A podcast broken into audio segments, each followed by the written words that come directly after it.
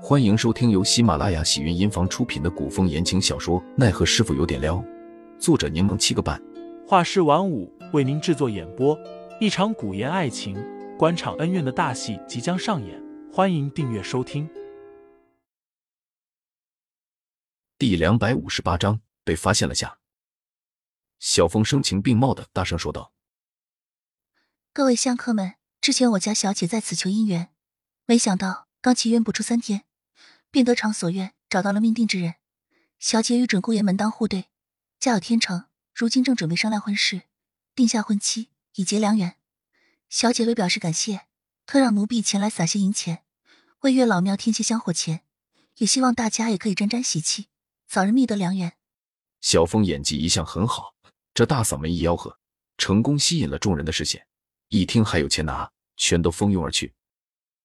戴秋瞅准时机。飞身上了树，找寻一圈，才看到绿色布条包裹之物。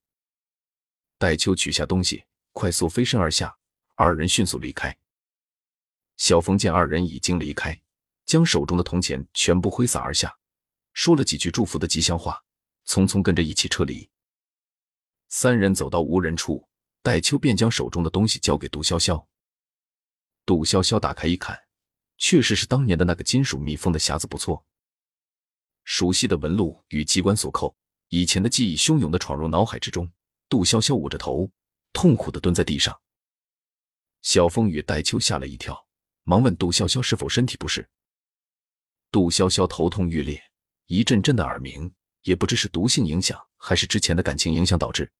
他半晌才听见戴秋与小风的问话：“没事，我没事。”杜潇潇被小风扶起身，他缓了缓道：“戴秋。”告诉凌寒，这个匣子上面有一道锁，是父亲按照奇门遁甲之术研制的，不可强行打开。戴秋有些担忧。那若是打不开怎么办？杜潇潇声音有些低哑，他笑了笑：“不会的，你难道不相信凌寒？”戴秋忙道：“属下当然相信公子。”我也相信。杜潇潇说道：“你快将东西送去。”凌寒和宁侯一定会有办法打开的。几人正说着话，忽然听到一阵惊呼声。只见一队监亭似的暗卫闯了进来，带头的人正是张启忠。三人忙隐藏在树丛之中。张启忠，戴秋咬牙，他将东西交还到杜潇潇的手中，说道：“小姐，你先离开。”不，杜潇潇态度坚决。张启忠不认识你，刚刚那个捕头也没来，你赶紧带着东西离开，否则不仅东西送不出去，我们还都会被抓。戴秋自然不同意。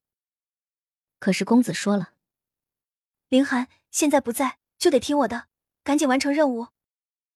杜潇潇紧抓着戴秋的手，交代道：“此事千万不要告诉凌寒，让他赶紧将东西送到侯府。只要宁侯拿到东西，自然能保我们安全。你与曼东也不可贸然行动。”放心，张启忠不会对我们怎么样的。眼见暗卫们出动排查所有人员，戴秋没有时间犹豫，只好背上匣子先行撤离。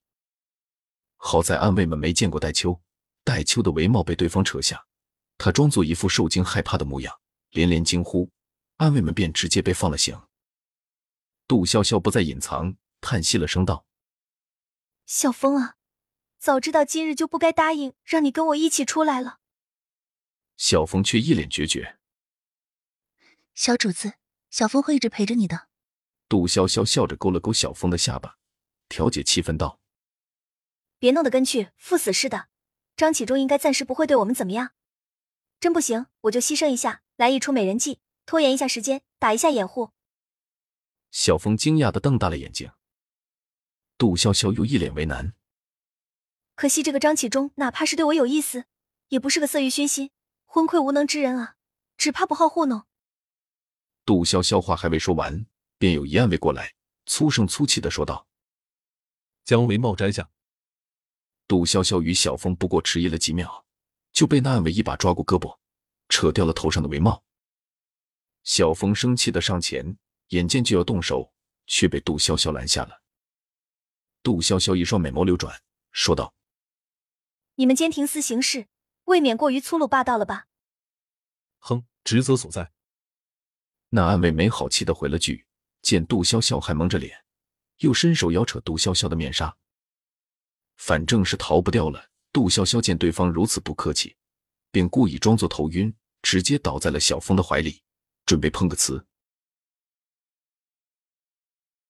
听众老爷们，本集已播讲完毕，欢迎订阅专辑，投喂月票支持我，我们下集再见。